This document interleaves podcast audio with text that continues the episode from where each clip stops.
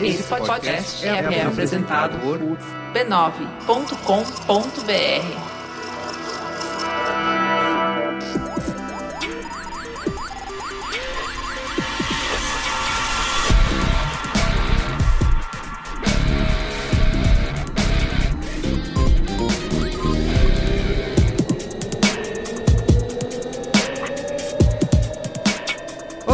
Carlos Merigo, esse é o Braincast número 321. Estou aqui hoje com Bia Fioroto. Olá! Temos dois super convidados especiais, certo, Bia? Sim. Temos o Altair de Souza, que você já conhece aqui da família B9, Sim. do elenco do Naruhodo. E aí, Altair? Tudo bem? Tudo Beleza? bem? Fala o que mais você faz da vida aí, além de gravar podcast. Ah, eu sou 80% psicólogo, 20% estatístico, né? eu, sou, eu sou pes- pesquisador e docente na Unifesp, no Departamento de Psicobiologia e na USP no Centro de Comunicação e Ciências Cognitivas da ECA. Muito né? bem. E também colaboro com quem Fujioka, a gente tem um podcast que é o Naruhodô, quem não conhece, que a gente responde as perguntas quaisquer das pessoas por aí. Muito bem. Né? Você pode acessar naruhodo.b9.com.br, certo? Isso. Ou clicar lá no nosso menu de podcast, você vai achar. Pode ouvir o Altair toda semana. Muito bem, estamos aqui também com Salvador Nogueira, que eu conheço e sou super fã do... Eu também. Você também? É, tá entre fãs. Do Mensageiro Sideral, certo? É isso aí, gente. E aí, Salvador? Ah, é um prazer estar aqui com vocês. Primeira vez que eu participo, mas já antecipo muita diversão aqui ao longo dessa hora batendo papo com vocês. Só para dar um, um panorama do que eu faço, eu sou 80% jornalista de ciência, 100% maluco. Faço coisas desde o blog na Folha, a coluna na Scientific American, até organizar convenções de Star Trek. E... Você é um, tra- você é um tracker. Eu sou um tracker incorrigível.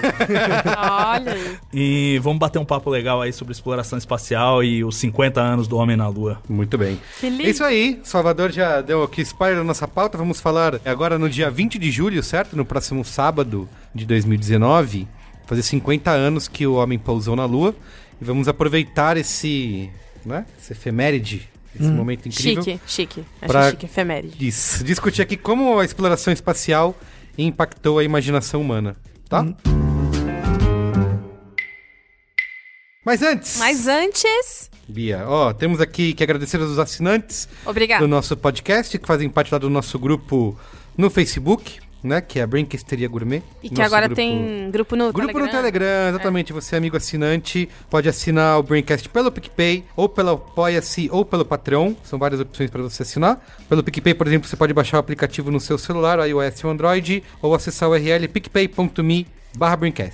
Tá bom? Tá Torne-se bom. assinante e ouça a família B9 de podcasts, né? Ouça, eu, eu produzo Mamilos, né? Pra quem não sabe. Então... O número está com episódios de férias, né? A gente tem, a gente fez quatro episódios de férias pra falar sobre o que, que nos inspira quando a gente está de férias. Já estão todos gravados e você não está de férias. É isso. Tem isso também. Mas aqui é correria, é, vida louca, João. É outra história. É o que inspira os outros, né? Não Isso. você. E aí a gente gravou episódios. Não vou dar spoiler dos temas ainda, mas já saiu no último Mamilos. A gente gravou com o Felipe Cruz, que foi ao ar semana passada. Essa semana saiu com o Cris Dias. Depois Olha, tem chique. Olga Mendonça.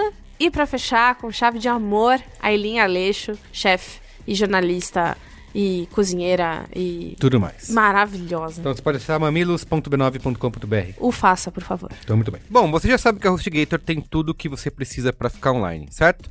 Tenho falado aqui em vários Braincasts para você que a HostGator oferece domínio, hospedagem de sites, e-mail profissional, criador de sites, suporte 24 por 7 e muito mais. E com a HostGator você tem as principais extensões de domínio por apenas R$ 26,99, tá 40% de desconto aqui só para ouvintes do Braincast. Tem .com, .com.br, .net, .org e muito mais. Mas hoje eu quero falar especialmente para você que tem um projeto web em expansão, querendo crescer aí ao infinito e além sem ter dor de cabeça. Por isso você precisa conhecer o novo servidor VPS da HostGator, que é um servidor virtual, privado, rápido, seguro e escalável. Se você é desenvolvedor web, possui uma revenda de hospedagem de sites ou tem um projeto que precisa de expansão, o novo servidor VPS da HostGator é perfeito para você.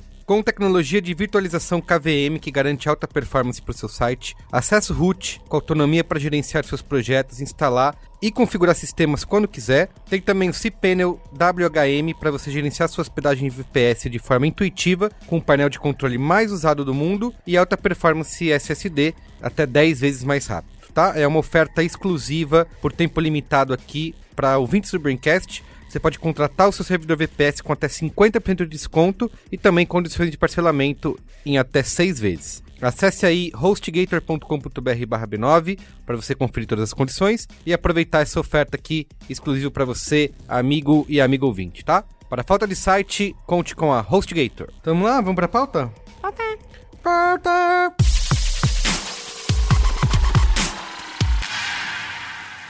Ignition sequence start. Six, five, four, three, two, one, zero. All engine running. Liftoff. We have a liftoff. 32 minutes past the hour. Liftoff on Apollo 11.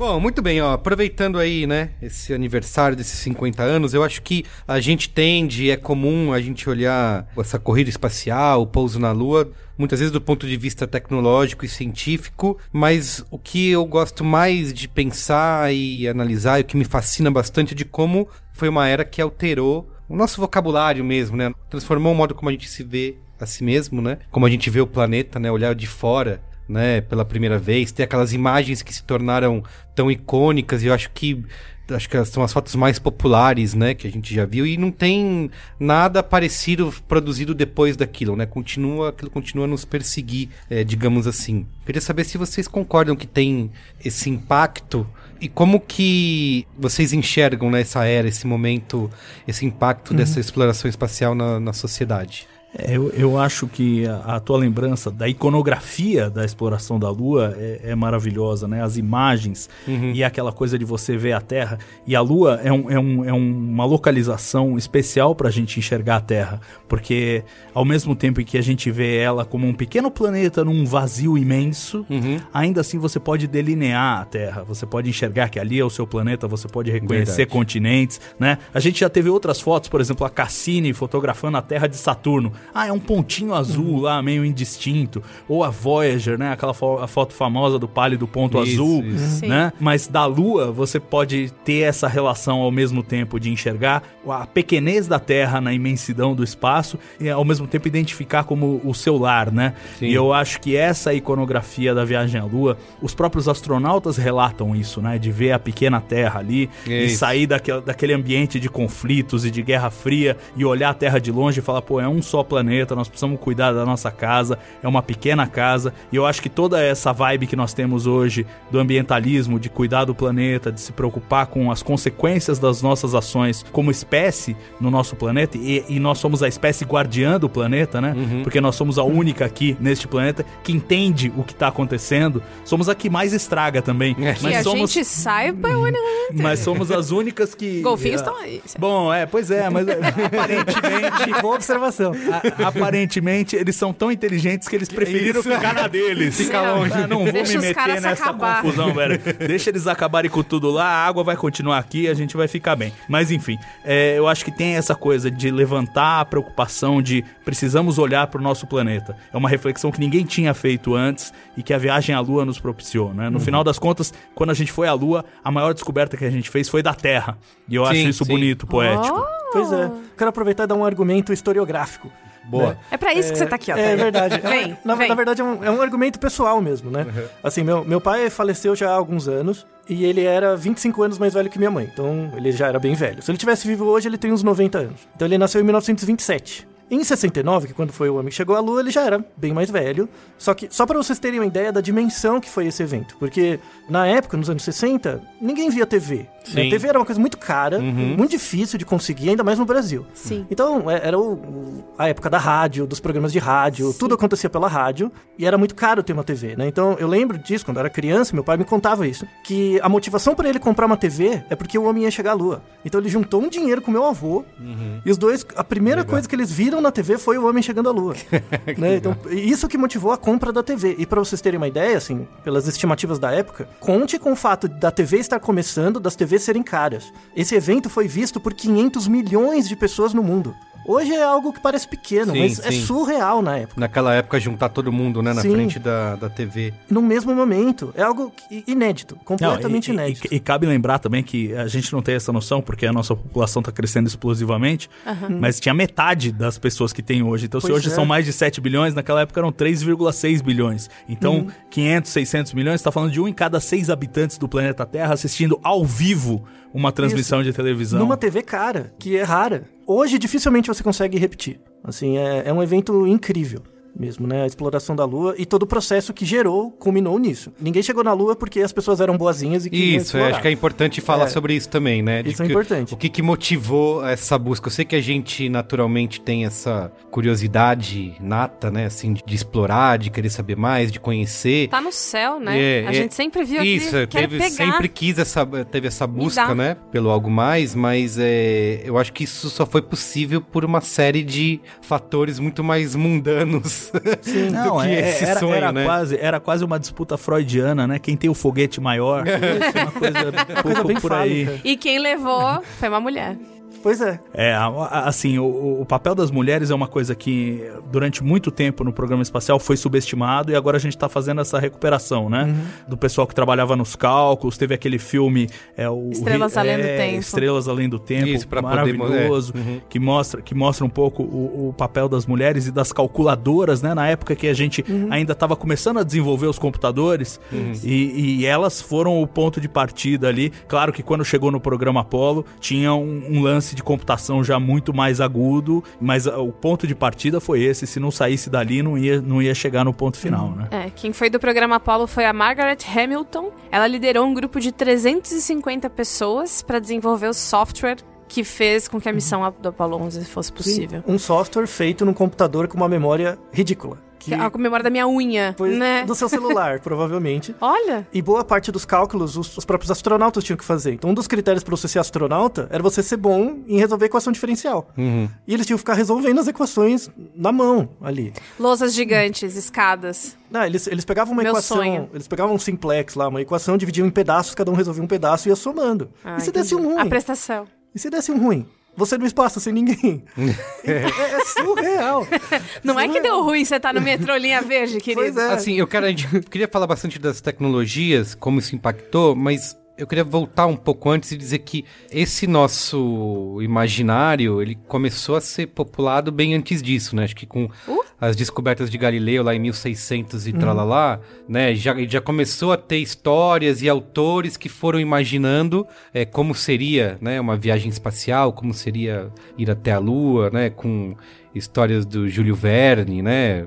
Isso, o, o Júlio Verne, eu acho assim, ele, ele tem um lugar especial aí nesse panteão dos, dos heróis da ficção científica, porque ele deu um verniz tecnológico, E né? é. A, como, a como chegar à Lua. Porque Se a até gente então era muito fantasioso, né? É, se vo- se você for remontar a história da ficção científica, talvez o primeiro livro de ficção científica vem em 1608, justamente na época do Galileu, e por um contemporâneo do Galileu, Johann Kepler, que era um astrônomo da época também, inclusive foi quem decifrou que os planetas eh, giravam em órbitas elípticas e não em órbitas circulares, e ele, ele imaginou como seria uma viagem à Lua, e imaginou como seria a astronomia observada do ponto de vista da Lua. E aí ele escreveu toda uma ficção em torno disso, mas claro, a parte da viagem, como ir à Lua, no livro do, do Kepler, era toda fantasiosa. Então envolvia a bruxaria, e É. o espírito da Criaturas Lua míticas. e tal. O, o, o Jules Verne foi o primeiro cara que falou, não, peraí.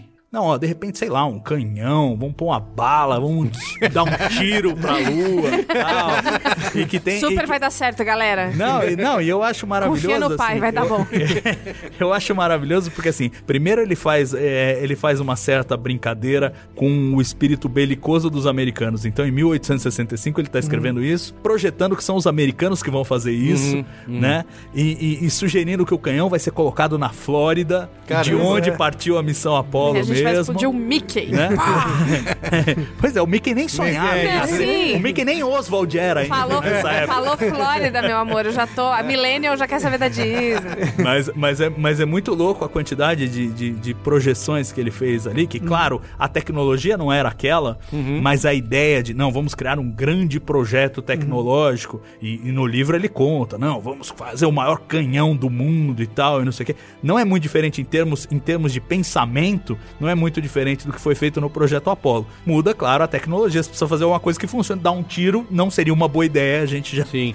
O Júlio Werner usou, assim, tipo, em pensamento de engenheiro mesmo ali, né? Pra poder criar aquela. É, ele foi mais história. pragmático, né? Isso, É. O- a, a única, a grande pena é que esse, essa grande união em nome de um projeto único veio por conta da guerra, né? Uhum. Não foi uma coisa altruísta. Isso, Sim. isso. Mas você não acha que quando a gente consegue, eu pelo menos tenho essa sensação, né, do maravilhamento, né, digamos assim, de que nessas horas e tudo que você vê de histórias, né, e de o que aconteceu nessa época, quando você transcende esse espaço, eu acho que tem essa sensação de, ah, da, de união, né, isso que o Salvador estava falando de a gente parou para olhar para o planeta de uma forma de ter uma é, uma preocupação ambiental, né? Tem o Dia da Terra, né? Ele foi criado acho que em 1972, logo uns quatro, três, três, quatro anos depois do, do pouso na Lua, assim. Então, acho que tem essa conexão, né? É, você acha que é. acontece isso? Tipo, essa...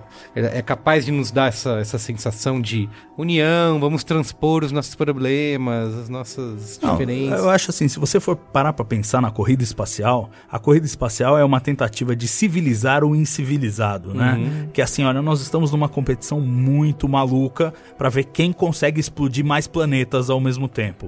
E aí de repente alguém fala, olha, talvez não seja uma boa ideia a gente seguir nesse caminho. Vamos competir pra ver quem manda astronautas pra mais longe ou quem, quem faz alguma coisa que seja pacífica. E é interessante porque, embora houvesse uma rivalidade muito grande, quem ia chegar primeiro, quem não ia chegar primeiro, é, ao mesmo tempo havia um espírito de colaboração é, entre as superpotências. E isso ajudou, de certa maneira, a suavizar o atrito entre as superpotências. É, ontem mesmo estava conversando com um amigo, a gente estava fazendo uma live é, sobre Apolo, e lembrando que na Apolo 13, em que houve aquele drama que não se sabia se iam recuperar os astronautas ou não, que a Rússia, a União Soviética, temporariamente desativou seu sistema de monitoramento de mísseis balísticos para ajudar na comunicação com o Apolo 13. Então, quer dizer, existia ali um senso de colaboração, de união.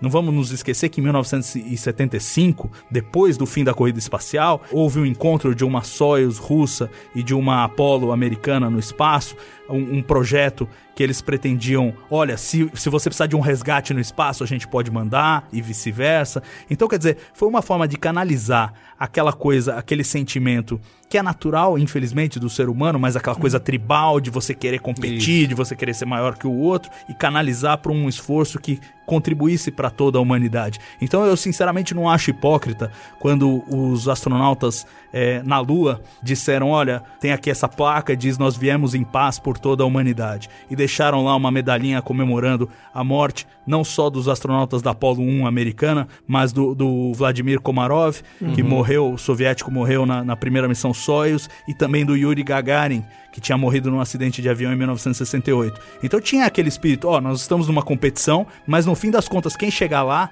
vai chegar lá em nome de todos nós. Então acho que tinha esse espírito e, e foi uma forma, digamos, talvez um- uma, uma forma terapêutica de lidar com uma situação tão dramática quanto foi a Guerra Fria. Hoje em dia a gente está distanciado, a gente não pensa muito nisso, mas você imaginar crianças treinando na escola, se esconder Ah, é. debaixo da mesa, and cover. é, por medo de um ataque nuclear, isso é uma coisa tão surreal. Eu não consigo imaginar meu filho lidando com isso. E tinha muitos treina vídeos de treinamento, né? Era uma coisa corriqueira. assim, né? Exato, pessoas passaram décadas vivendo isso e construindo porões e juntando comida em lata no porão por medo de um ataque nuclear do outro lado. Então, assim, é, foi um- uma época tão traumatizante, de certa maneira, a corrida espacial foi a forma de extravasar isso de uma maneira saudável. E acho que os benefícios a gente, a gente tem até hoje, né? Então, não dá pra reclamar disso aí. Muito pior teria sido se eles não pensassem em corrida espacial e se preocupassem simplesmente em arma nuclear e, e foguete pra jogar na cabeça do outro, né? É, é, a, a exploração espacial é bem um fenômeno catártico. Assim, então a, você tá numa tensão e aí você meio que desloca essa tensão pra uma coisa meio, entre aspas, irrelevante pra diminuir a tensão do próprio convívio conflituoso, né? Isso é muito comum em casamento. Então você tá casado com alguém que você não gosta, mas você não consegue separar. E aí as duas pessoas, muitas, muitas pessoas geniais, assim, que desenvolveram coisas muito importantes para a humanidade, no convívio, eu gosto muito do Reich, porque ele fala disso, né? É, você na rua é uma pessoa, quando fecha a porta da sua casa você é outra, quando fecha a porta do quarto você é outra, né? Uh! Então, é, então, um exemplo só é o Einstein, né? Então ele criou tudo que ele criou, mas no, no seu convívio pessoal, dentro. da porta pra dentro da casa e depois do quarto, era uma zona a Aham. vida dele, né? Muitas pessoas são assim. Muitos gênios, né? Muitas pessoas que a gente admira, que criaram grandes coisas, a gente descobre histórias pessoais. São terríveis. não Muito- apenas os gênios, isso, muito- isso é da condição loucuras, né? humana mesmo, né? Ah, não, sim, mas aí os gênios a gente tem as cartas, e aí a gente se importa Isso. quando acha uma carta, né? É, mas, mas isso fala um pouco da gente mesmo, Sim. né? Nós somos, nós somos assim também. Sim. Então a, a, a exploração espacial, ela tem uma coisa muito particular, assim, muito interessante, que ela, ao mesmo tempo que ela diminuía a tensão da guerra, ela mantinha. Então a catarse serve pra isso, né? Então eu brigo com, com você, brigo, ah, tal, mas isso me mantém junto com você.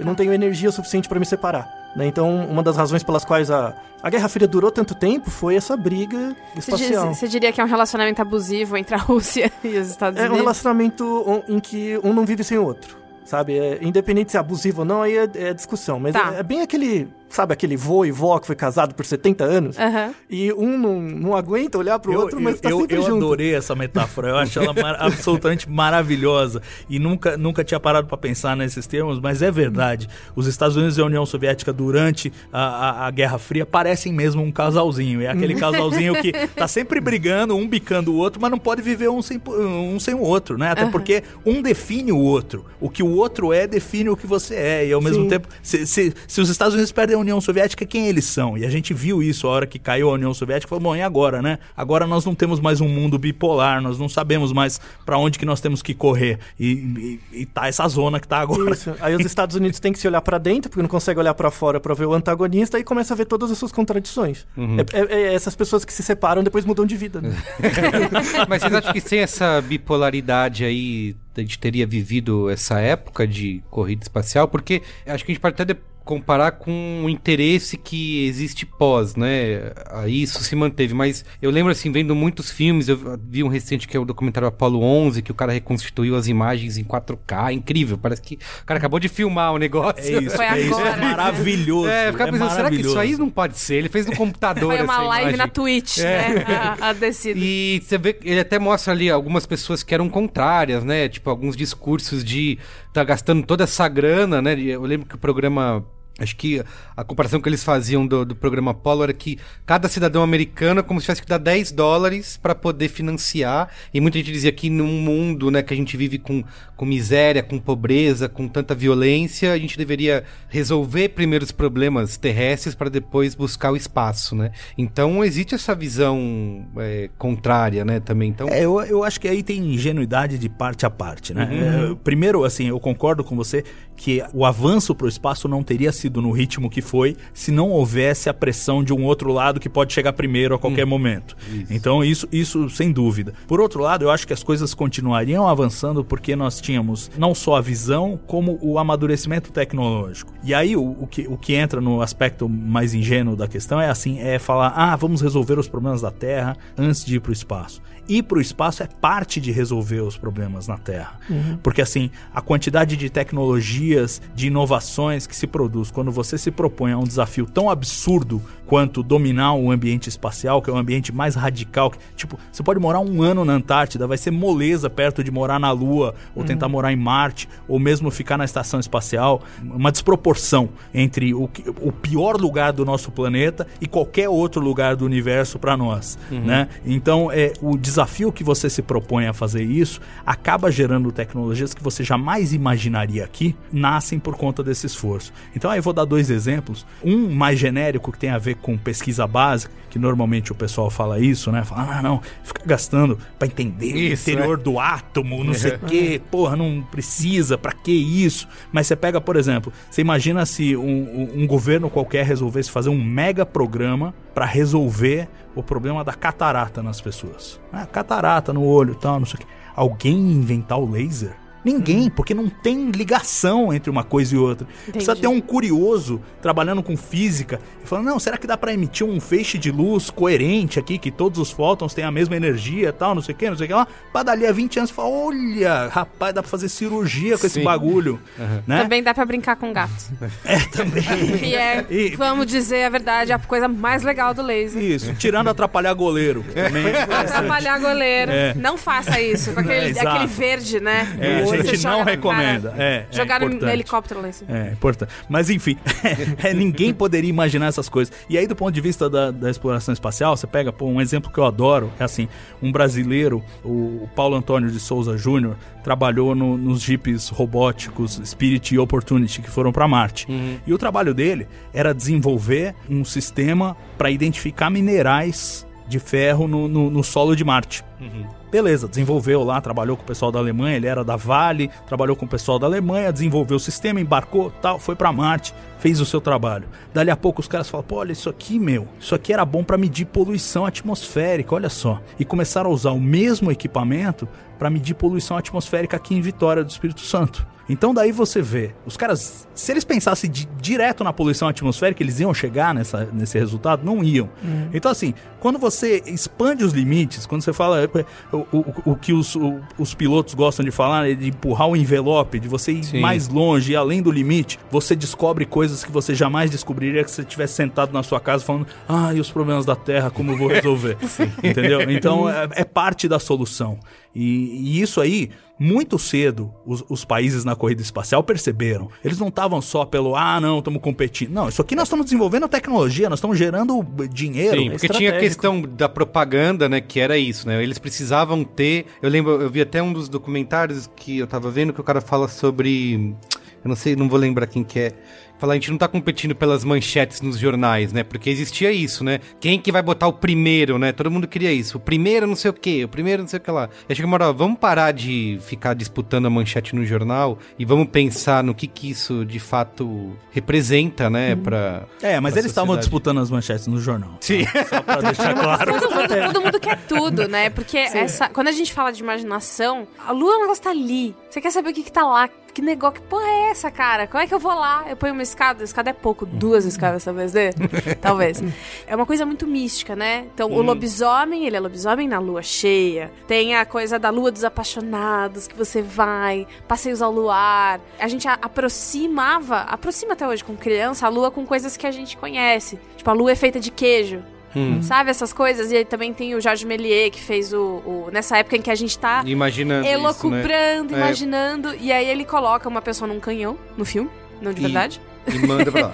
E manda pra lua e a lua tem um rosto. A gente sempre quis saber. Sim. Será que ela vai ter um rosto? E tem né? um. Isso que a Bia tá falando, que tem. eu Até anotei aqui a frase do C.S. Lewis, né? Que é um teólogo e, e- e autor do, das Crônicas de Nárnia, né? Aham, Que aham. ele falava assim: que essa missão, né? A missão de ir pra Lua ia roubar algo da gente, que era como você penetrar a esfera celestial, que é algo que separa o terrestre do divino. Então ele era um. falou, Não, a gente vai descobrir. Vai quebrar uma. uma esse Ah, mas mito, né? C.S. Lewis, né? O Aslan era Jesus. É, é disso que a gente tá falando. Exatamente. Tá.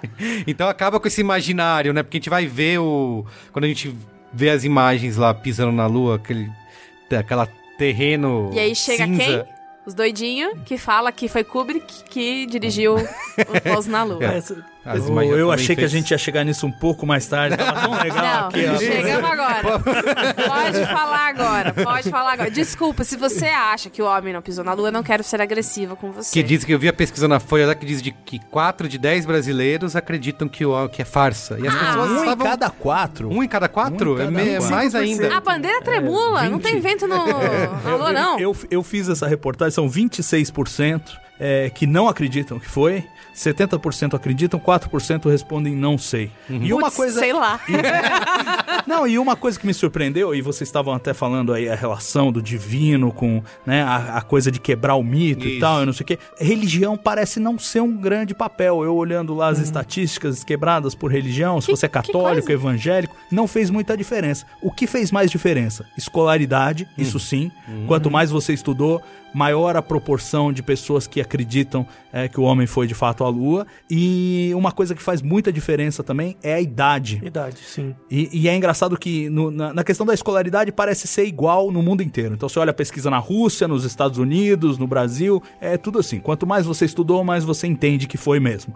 Mas é, do ponto de vista da idade tem uma inversão. Enquanto no Brasil os mais velhos acreditam menos que o homem foi à Lua, nos Estados Unidos é o contrário. Os mais velhos acreditam mais e Caramba. os mais novos acreditam menos. Que inversão. quem Tem uma Viu? questão histórica, né? É. Tem uma Quem questão... viu, quem tá perto. É, mas, Faz- é- faz mas parte os, da- os mais velhos daqui também viram. Não, mas ah, nos Estados Unidos faz parte da identidade nacional. Ah, sim. Era muito ali, verdade. né? Era, era muito. Tem aquela memória emocional mesmo. Eu Porque- lembro que eu fazia quando o homem chegou É, à lua. o Não, homem, e- o e homem uma questão- saía no jornal. É isso que a gente tava falando, né? E uma questão de a dia, orgulho, né? Eu acho que é, a gente vê aqui no, no dia a dia mesmo, muitas pessoas acham que o homem foi à lua uma vez, em, na Apolo 11, e foi isso. A gente foi lá E só eu dar um acabou. ficou É. uma bandeirinha, é, falou. ni- Ninguém, ninguém tem a noção, primeiro, dos 10 anos que só quem tava lá Uhum. nos Estados Unidos sentiu a corrida e cada passo perdido, cada passo vencido, aquela disputa ferrenha Foi ao tipo longo uma de uma Copa do década. Mundo. Foi uma Copa do Mundo que durou 10 anos.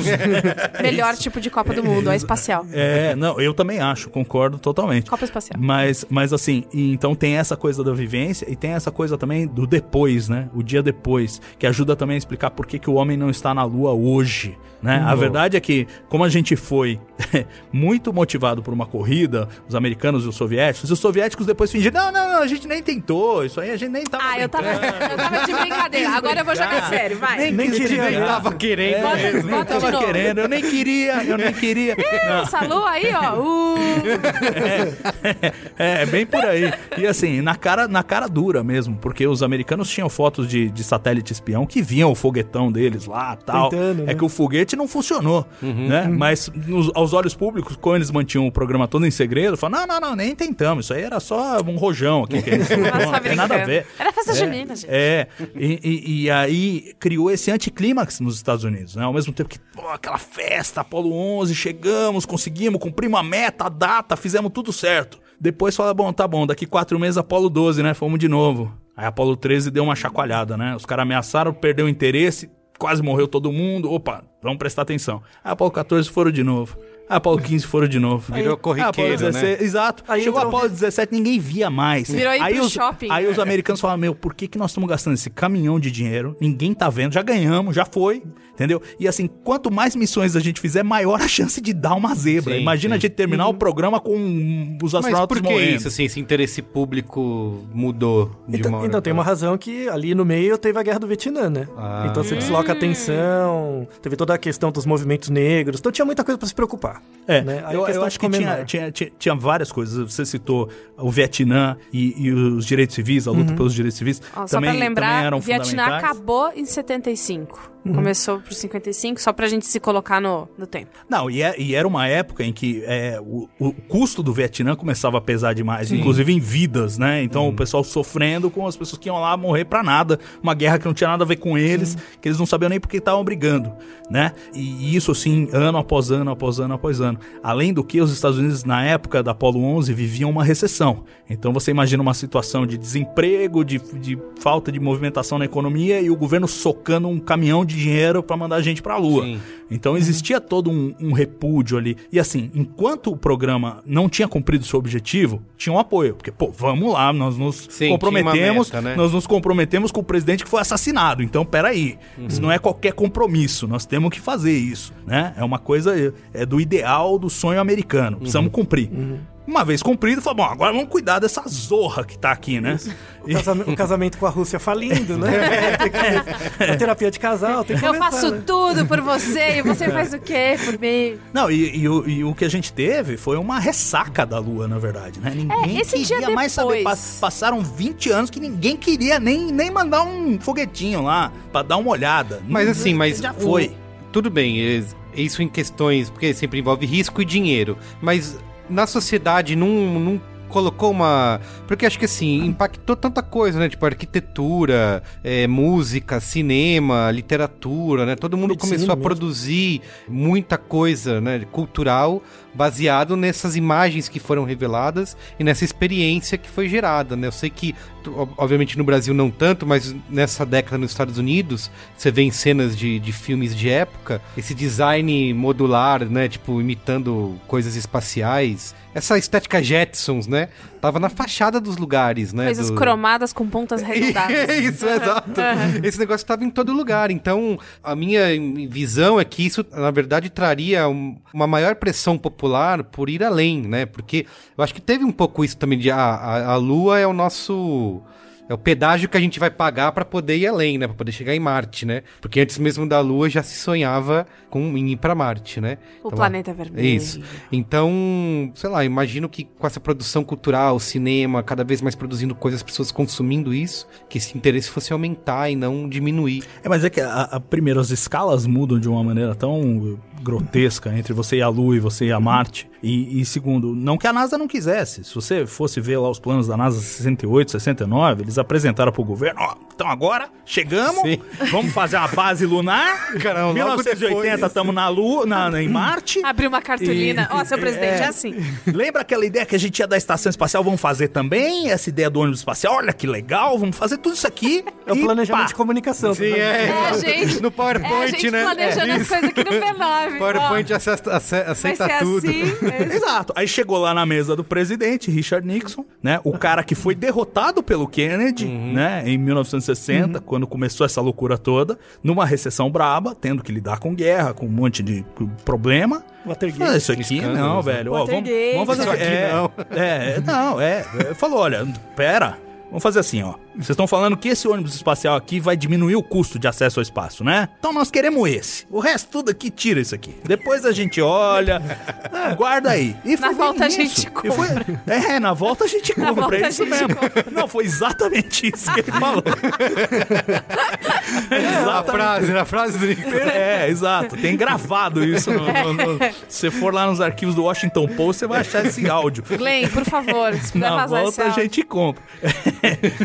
e, e foi isso. E falaram, não, peraí, vamos, vamos botar sob controle. Assim, aceitando que o programa espacial era uma coisa importante tecnologicamente, estimulava o crescimento do país, mas não dava pra fazer como no auge do programa Apollo e pegar, você citou uma estatística aí, cada 100 dólares que o americano pagava de imposto, dá 5 na NASA.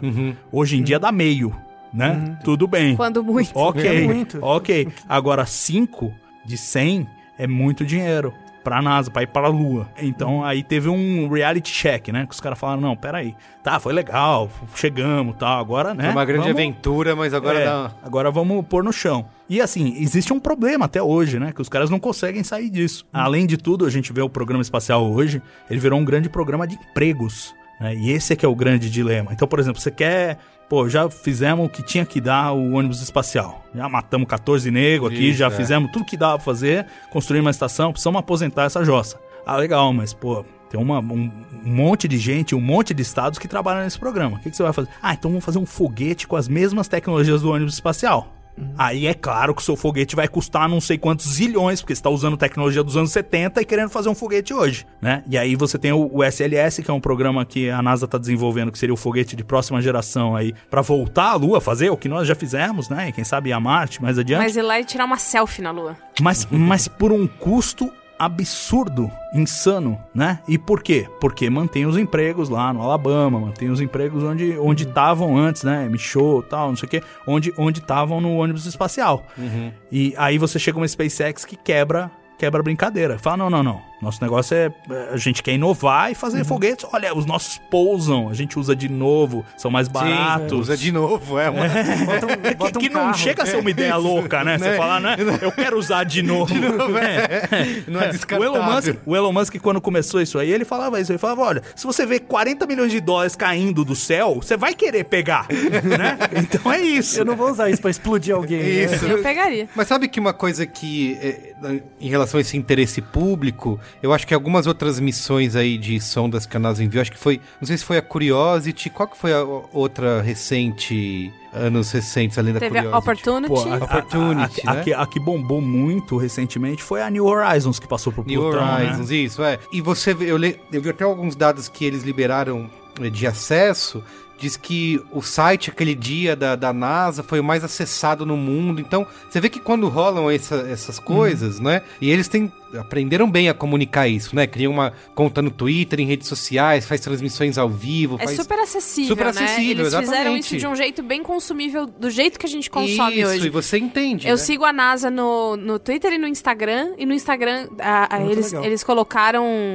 ano passado, imagens de Júpiter. Sim. Da, da superfície de Júpiter. Pô, que eu não era, até uma aqui, ó, cadê? não era como a imagem. gente tinha imaginado. Tinha tem uns tons de azul, umas coisas que aquilo... aqui. Isso. Cara, não, a primeira vez que eu vi isso, eu fiz o quê? E eu fiquei... Parecia que eu tava vendo a foto de, de uma pessoa muito Isso, de- bonita, E de né? Plutão também, imagens A incríveis. gente fica muito. é, é, eu acho muito esperto eles fazerem isso, porque eu sinto que eu perco essa coisa de sonhar, sonhar com a lua. sonhar- Porque assim, pode parecer meio besta, mas é importante. É, é combustível pra gente, É, sabe? Tem, tem, tem um aspecto importante aí que é a- a própria questão da dominação cultural, né? Sim. Então você tem. a- a- hoje a NASA é um meme. Então as pessoas saem na rua com, Com a roupa da camiseta. Eu NASA. tenho Ah, é, camisetinha da NASA. sabe- eu, Viu a como, camiseta do Ramones? É eu, isso? como boa millennial, tenho uma camisetinha da NASA. E nem sabe direito o que é, como sei, funciona, tá? mas vira um meme. Né? é, do mesmo jeito que as pessoas saem com camiseta de universidade. É, é um Sim. meme que você constrói, né? E, e precisa de muito dinheiro. Então, boa parte do investimento na NASA é para marketing e tal. Isso é bom para os Estados Unidos, mas meio que eclipsa, né? Outras, é, tá. Outras agências espaciais que fazem coisas super legais. Uhum. Eu só, só conheço porque eu sigo o blog do, do Salvador, eu sou fã dele, já falei. eu sigo mesmo. Né? Então você tem a agência chinesa, a agência russa, que ainda faz muitas coisas, né? A, a agência da Índia, o Japão, nossa, o Japão fez uma coisa sensacional. Vou até deixar você se- comentar. Não, sim, pois é, temos em andamento a missão Hayabusa 2. Vibrei, E o, vibrei. E o, e o 2 já dá uma dica que eles fizeram a 1. Não é. Ninguém ficou Tem a sabendo. dois, teve, teve a um. Não, e assim, é uma missão fantástica, um asteroide. Agora a moda é estudar asteroides, né? Então a própria NASA tem uma missão chamada Osiris Rex, que tá indo pra um asteroide, tá lá num asteroide chamado Bennu, mas a Hayabusa 2 já é a segunda e chegou primeiro, e é o primeiro asteroide é, do tipo carbono, e os caras coletam amostras de asteroide, mas coletam de um jeito totalmente imaginativo, pra alguns até um pouco violento, tá ok? É uma coisa assim, meio, você vai, dá um tiro no asteroide e voa uma pedra no, no, É assim num cano e você coleta a amostra. É assim que eles coletam. A exploração, exploração acima de tudo. Mas, mas é realmente fantástico e eu acho legal isso. Acho que é uma nova etapa que a gente está vivendo da exploração espacial, que ela deixa de ser uma coisa polarizada, mas assim, todo mundo pode ter o seu pedacinho. E ao mesmo tempo, essa coisa que, claro, a NASA, por mais que a gente fale, ah, não, tem a ESA, os europeus são fantásticos, tem a JAXA no Japão. A ESA fez tem qual a que foi Índia, uma a também China. recente que foi popular, que foi da ESA, né? Que todo mundo A ficou ESA naquela pousou tensão. num cometa, né? Isso, é. É, Sim, com a é. Roseta. Botar- Com a Roseta, Isso. Roseta. Com a Roseta. Que foi fantástico. tá? Roseta, minha Sim. amiga Roseta. Beijo, Todo Roseta. mundo ficou acompanhando, mas eles também seguiram a cartilha de comunicação da NASA, né? Sim. Isso, foi um evento. Sim, não, estão aprendendo. Acho que todos estão aprendendo aos pouquinhos, né? A China ainda é aquela coisa, tem aquele viés meio. Um estilo meio soviético de fazer Sim, as coisas. A gente segredo. só conta depois que deu certo, Isso, sabe? isso. Umas coisas Sim, assim. o que não dá, É, isso aí, a gente não avisa antes que dia que vai subir, essas coisas. É, eu acho né? que eles já estão lá. Eles já estão lá. Já estão lá fazendo. É, não cara. alimenta a conspiração. Olha aí. Olha aí, Altair, novo Mano, seguidor do ET o Bilu. povo já viaja super, você não ajuda. Mas enfim. O Kubrick não morreu, inclusive tá lá com ele. Mas. mas nossa, um Elvis. Como o Elvis e o Michael Jackson. Mas enfim, é, não- é, apesar de- desses grandes esforços, não dá pra negar que você falou aí da questão da NASA como meme, mas assim, se você comparar os orçamentos também, é. é. uma coisa brutal, né? A NASA gasta, sei lá, 21 bilhões de dólares por ano. A ESA, que seria o segundo colocado, gasta 3,8, 4. Caramba. Então, assim, é uma desproporção. né? E a sim. NASA alimenta muita pesquisa básica nos Estados Unidos. É, é grant, né? É, é bolsa de pesquisa para Sim. pesquisador em universidade e tal. Não é só nave espacial voando pelo mundo. E, e- não, e o que eu acho maravilhoso, você falou de Júpiter, né? Falamos aqui de cometa, asteroide, Marte, Plutão.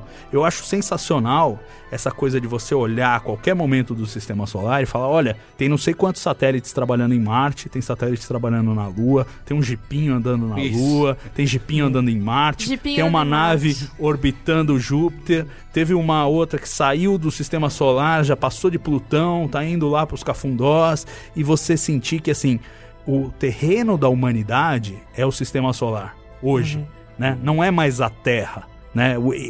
Esses são lugares, nós estamos visitando lugares. Quando o homem pousou na Lua em 69, ele transformou aquilo num lugar, o Mar da Tranquilidade, onde os caras andaram. Sim. É, Um dia vai ser um museu, os caras vão fechar aquilo lá e vai ter preservado aquilo lá, porque vai ser um museu. Que bonito. E assim, são lugares, é, são lugares. questão são- de é, e é uma coisa, é uma, é uma mentalidade que vem desde o Galileu. A hora que o Galileu olhou a Lua ao telescópio, ele falou: caramba, tem montanhas ali, o negócio é um, é um, tem um terreno ali, é um, é um lugar.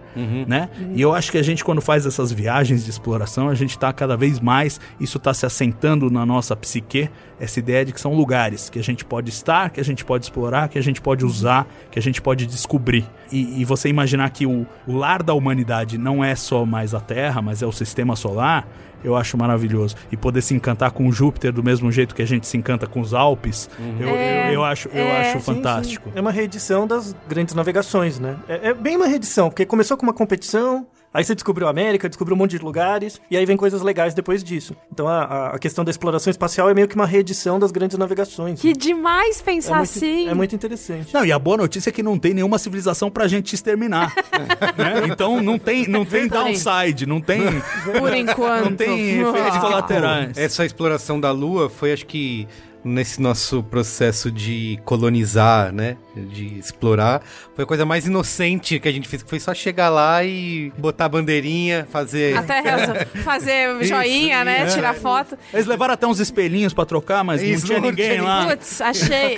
Mas imagina se tivesse gente, assim, se tivesse gente, seria igual chegada no Brasil, todos os povos que foram dominados. Sim. Então, Sim. esse é um grande É. problema. É, né? entra, entra numa outra fronteira que é a questão do contato com inteligência extraterrestre, né? Que a Sim. gente discute muito e talvez por sorte, talvez por azar, provavelmente por sorte, ainda não achamos, né? Sim. Ninguém pegou o disco, Não, e ninguém disco de achou. ouro lá. E ninguém É, achou, ninguém. né? não- eu não sei. Se, não- se, se, se acharam, Se são discretos. Ano São discretos. isso, do são disco de discretos. ouro? Deixa eu procurar. O disco Da de ouro foi Voyager. lançado Anos- é, anos em 70. 77, é. Foi lançado em 77. Que tocava Beatles, Não, tinha... Tinha todas as vozes do mundo Que lá, não tinha tinha um monte Johnny B. Good do... do...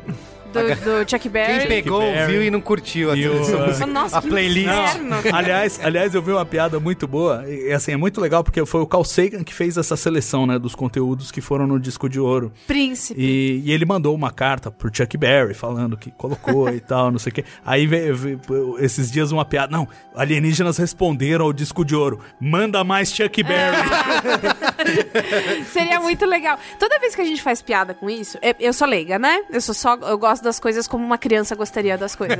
Eu só fico com o olho enorme e fico Fazendo. Nossa. Aliás, antes de você falar, Bia, eu queria. Você citando isso, eu lembrei de um vídeo que eu vi no YouTube do cara que leva. Ele tá, mora em Los Angeles, ele leva um, um- o telescópio dele pra rua e começa a chamar a galera pra olhar, assim, né? Aí ele filma a reação, todo mundo que olha faz. Ah, nossa, que incrível e tal. E aí quando ele bota pra filmar o que o telescópio tá pegando, tipo, é a lua, sabe? Super nítida, assim. Então ele até brinca com essa relação que a gente tem, né? De enxergar, falar, caramba, olha isso que tá aí. Então, Enfim, ver as aí. craterinhas é muito legal, né? E eu, eu, eu, eu, eu me relaciono desse jeito. É muito. Quanto mais o tempo passa, mais difícil é pra mim passar tempo pensando nisso. Porque, né? O presidente é um maluco, as pessoas não têm o que comer, Tem tá todo mundo trabalho, passando né? frio, tem que Isso, trabalhar. É. É, é difícil, é difícil. Mas quando eu vejo essas coisas, eu me reconecto. E aí, o que, que aconteceu? Quando eu comecei a namorar com meu namorado, Caio, existe um serviço online que é uma brincadeira que é pra você comprar uma estrela pra uma pessoa. Chama Name a Star, né? O nome a uma estrela. Eu dei o nome dele pra uma estrela. Ai, que lindo, Ah. que fofo. E aí, o que, que eu fiz? O que, que eu queria? O negócio era completo. Tem as coordenadas da estrela que você comprou de brincadeira, tá? Sei. Não se pode comprar uma Você estrela. tá comprando tarará. terreno na lua. É, né? Isso não é de verdade, isso é só uma. é só pra fazer uma graça, Ele não não é vai de te dar uma escritura. Isso, é. Isso. Na hora que, a- que o negócio evoluir, eu não vou chegar nesse e falar, é meu, sai daqui. Não tem isso. Quero ver quanto Até é o porque não dá pra- disso, né? não dá pra pisar numa estrela, é gás, etc. Mas enfim, aí o, eu queria. O que, que eu quis fazer? Eu tinha as coordenadas e eu queria ir no observatório da USP ver a estrela, né? E aí, quando eu marquei, foi muito complicado. Assim, dei azar, tava um dia que era nublado, mas rola uma um sucateamento muito pesado. Que quebra muito o coração. É, fica lá no Jabaquara, que é um bairro aqui de São Paulo, e aí você vai longe, longe, longe, e aí tem um parque, que é um parque que, que fala sobre alguns conceitos científicos e tal, um pouco mais infantil. Só que quem trabalha lá tá tipo, meu, o telescópio gigante tá quebrado. Não tem o que consertar, tá sujo, porque ninguém liga. Os super binóculos que você consegue ver o negócio lá em cima tem tipo. Ah, você teve o próprio planetário aqui do Ibirapuera, ficou anos e anos É? fechado, né? Binóculo, cara, tem três. E tem 300 crianças. Porque eu, eu consegui ir. A sorte que, de- que eu tive de ir num dia de excursão escolar, né? Uhum. E aí, assim, todo mundo, eu quero ver, eu quero ver, eu quero ver. Tem três. E assim, total alguém vai pegar conjuntivite nessa história, sabe? então tá bom. Então não, não conseguimos ver muita coisa direito. Consegui ver lá as Três Marias. Aí já me emocionei, porque foi muito lindo. Então vamos, todo mundo lá pra dentro do planetário, porque aí tem a projeção. E aí é muito lindo, e existe a câmera, mas é uma pena que a gente não consiga ter isso aqui, sabe? Porque é, é demais. E se a gente conseguisse ter para as pessoas continuarem. Sabe? Foi uma coisa que quebrou meu coração muito. Eu voltei Sim. feliz, porque, enfim, foi um dia legal e romântico, né? Hum. mas é, eu queria que tivesse sido mais. Eu queria, eu queria que eu pudesse voltar lá com a É, minha mas sobrinha. isso passa pelo interesse das pessoas, né? Acho que em querer... Mas falta, falta o Instagram do. Mas é sério, falta Hum. tipo o Instagram da Sociedade de Astronomia Brasileira Falta que mostra umas- mediatizar isso, né? É. É, eu acho que tem esse aspecto e tem um, um lance um pouco mais que, que vai além da, da questão da infraestrutura. Presidente maluco. Mas não, não. Vamos, vamos manter, como diria a Maluf, vamos manter o nível do debate. Olha aí, falando maluco. Mas enfim, é, eu acho que a gente tá passando por uma fase de desconexão com o céu. Porque os grandes centros urbanos, por conta isso. da poluição luminosa, você já não tem menos, é. mais o céu. O céu, mesmo, ele tá escondido já da gente, né? Então, isso também explica um pouco o sucateamento. Não faz muito sentido você ficar cuidando de telescópio em São Paulo, porque você não vai enxergar nada mesmo. Assim, do ponto de vista da ciência, de fazer alguma coisa diferente, você pode Não ter serve. um telescópio no pico dos dias lá em Minas Gerais, que já é um problema, eles têm que negociar com o pessoal, a- as cidades vizinhas, ó, pô, vamos controlar aí a iluminação e tal, e não sei o quê. E, e- e fora isso, o céu já não é suficiente nem ali, que é um, é um bom lugar no Brasil, não é suficiente para a maior parte das pesquisas. Você tem que ir pro Chile, onde você vai estar a 4 mil metros de altitude, né? Não tem nuvem, não tem nada, e tudo bem, é um deserto, aí você consegue fazer observações. Então tem esse lance da desconexão. Eu acho que é um, é um sacrifício que nós estamos fazendo, é um pouco triste, é, que tira um pouco do romantismo da coisa toda, mas ao mesmo tempo cria uma nova, uma nova etapa civilizatória, né? Você pega, por exemplo, o Elon Musk lá lançou um 60 satélites de uma vez, né? O plano dele de fazer uma constelação de satélites de baixa órbita para telecomunicações, internet, quer espalhar a internet no mundo inteiro, não importa em que lugar do mundo você esteja, seja no Polo Norte ou no Polo Sul, você vai ter internet com o sistema dele. Só que isso envolve lança- lançar dezenas de milhares de satélites em órbita da Terra. E isso aí cria um problema para os astrônomos. Sim, lixo Porque é, Ah, tá. toda hora você mira lá o telescópio, passa um satélite, passa outro satélite, passa outro satélite. Como você tem que manter uma exposição de vários segundos para você a imagem, Sim. vai ter um monte de risco de satélite passando ali na imagem do cara, né? Então os astrônomos já estão falando, opa, peraí, será que... Mas é o sacrifício que a gente faz. A Sim. hora que a gente decide, somos uma civilização espacial, você fala, ó, meu amigo astrônomo, você quer fazer imagens do céu? Você tem que ter um telescópio espacial também, olha só que boa ideia, né? Só que, é claro, estamos nesse dores de crescimento da civilização, né? Que a gente não sabe se a gente volta pra trás e preserva Isso. o que a gente tinha, ou se a gente abraça o novo, ou Tem se a essa gente filosofia espacial, né? De, de- de- além da... Prioridades. É, muito complicado, né? Eu nunca tinha pensado nisso. Não é só avançar, avançar, avançar. Não, Tem tem, várias- tem vários interesses. Falando em interesses, eu tenho uma pergunta pra você. Uh! Que é o seguinte: como você bem comentou, a NASA tem um investimento grande em pesquisa, parceria com universidade, bolsa de pesquisa, mestrado, doutorado, enfim.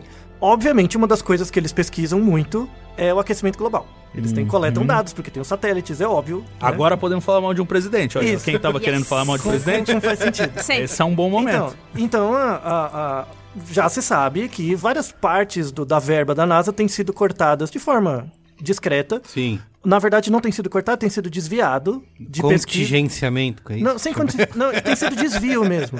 Porque, Tá. ah, eu não vou. Porque ataca a opinião pública, né? E lá eles são bem mais liberais nesse sentido. É, não vou atacar a opinião pública cortando verba da NASA, então eu vou direcionar o interesse da opinião pública.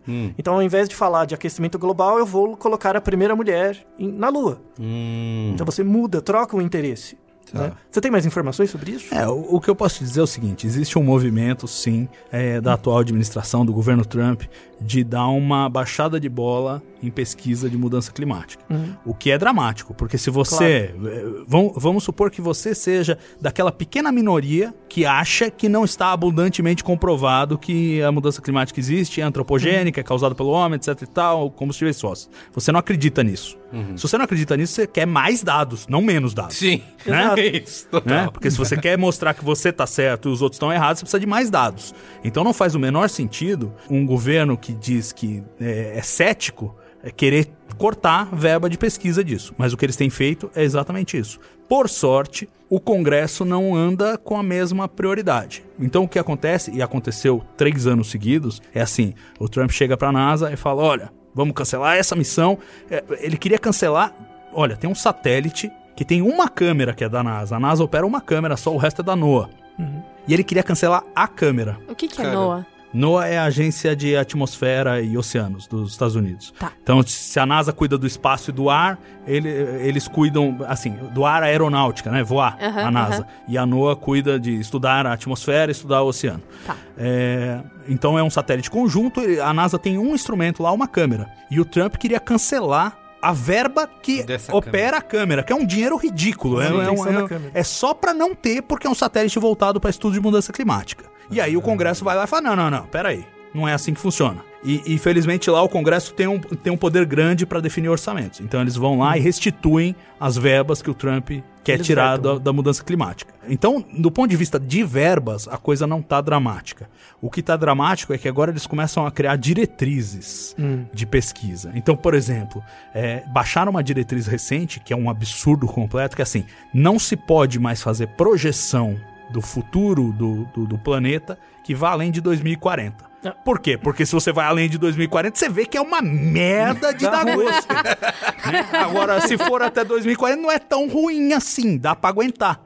Então, quer dizer, agora veja que desonestidade intelectual, que é você impedir fazer projeções mais longas. Pra aí sim influenciar a opinião pública, porque se você não tem projeções mais longas que mostram, olha, é uma catástrofe mesmo, só que a catástrofe é em 2080, não é em 2040, aí, aí você tem um problema de, É o velho de- É desonesto mesmo, né? Bota debaixo do tapete, é, né? não, não, tem, não tem justificativa lógica pra você fazer isso. Primeiro que é uma interferência é, direta na, na liberdade de pesquisa. Você fala, não, vocês não podem trabalhar com projeções que sejam maiores que X. Pô, de onde você tirou isso? De onde vem isso, né? E segundo que, assim, qual é o tamanho da irresponsabilidade que nós estamos tendo com o planeta? A humanidade vive largamente em negação. Porque mesmo nós, vamos combinar, eu acho que aqui não tem nenhum negacionista, mas mesmo a gente, o que, que a gente tá fazendo? É. A gente tá, ah, putz, é, É lá, ruim, né? né? Isso, que é. chato. Total. E, e- e- Aí liga o ar-condicionado. Putz, que é, foda. é isso, tá, Tá, todo putz, mundo. é lá, mas é... Todo mundo vivendo em negação. A Beatriz do futuro E- que se preocupa. E, até quando? E até quando, né? E, e até quando a gente tem uma janela de oportunidade pra agir? O pessoal fica ensaboando em cima do Acordo de Paris, que nem é um acordo assim, tipo, não, vamos quebrar todo mundo pra. E, e outra, você fala assim, é, é uma coisa que eu não entendo é o seguinte: nossa. Já pensou que terrível a gente ter que fazer um investimento pra tirar toda essa poluição da- das cidades e os carros elétricos vão andar e não vai ter poluição e as pessoas não vão ter problema de asma e de- que coisa horrível, que futuro horrível esse. Por que, que nós estamos querendo mudar pra isso, né? Não, eu não sei qual é a base pra você dizer que a gente não deve trocar por uma matriz de energia limpa. Por mais que não tivesse mudança climática, que tem, desculpa aí você ouvinte, tem, não, esquece, tem, tá rolando. Já foi um grau.